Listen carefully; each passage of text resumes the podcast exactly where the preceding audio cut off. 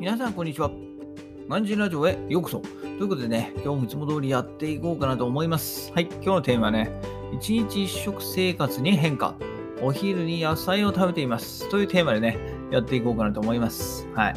ね、一日一食生活ということで、えー、続けてきましたけれども、ちょっとね、あの、お昼がやっぱしんどいんですよね。はい。なので、えー、お昼にちょっと食べるように、えー、しています。うん。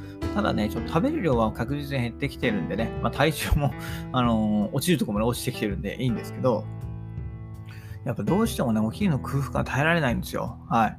ということで、最近はお昼にね、その炭水化物は食べないで、それ以外、野菜とか、あとはちょっとしたね、えー、タンパク質を取るようにしています。はい。本来はね、空腹の方が集中力が増すっていうんですけど、さすがに空腹感が強すぎるとね、なんかそれ以上もうなんか食べ物のことしか考えられなくなっちゃうんで、私はね、少し食べるようにしています。はい。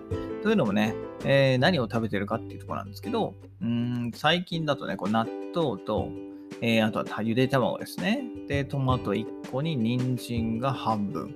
えー、で、あとはなんか漬物みたいな。この写真はつぼにがちょっと載ってますけど、あとちょっと漬物とか、まあ、なかったりもするんですけど、えー、いつもだいたいこれぐらいですね。はい。でね、えー、妻がいるときはメニューはお任せなんですけど、まあ、自分がね、えー、一人しかいないときはもうこれで固定ですね。はい。えー、作るのも楽だし、えー、なんつうんですか、あのね、変える必要もないんでいいかなと思います。はい。量は少ないんですけどね。なんかこう満腹になるために食べているわけじゃないですからね。満腹感よりもこう満足感を欲したい。本当にちょっとでもね、食べればね、なんか結構ね、落ち着くんですよ。はい。ムカムカというか、そういうのがなくなるんで、はい。ね。えー、午後の作業を集中するために食べるという感じですね。はい。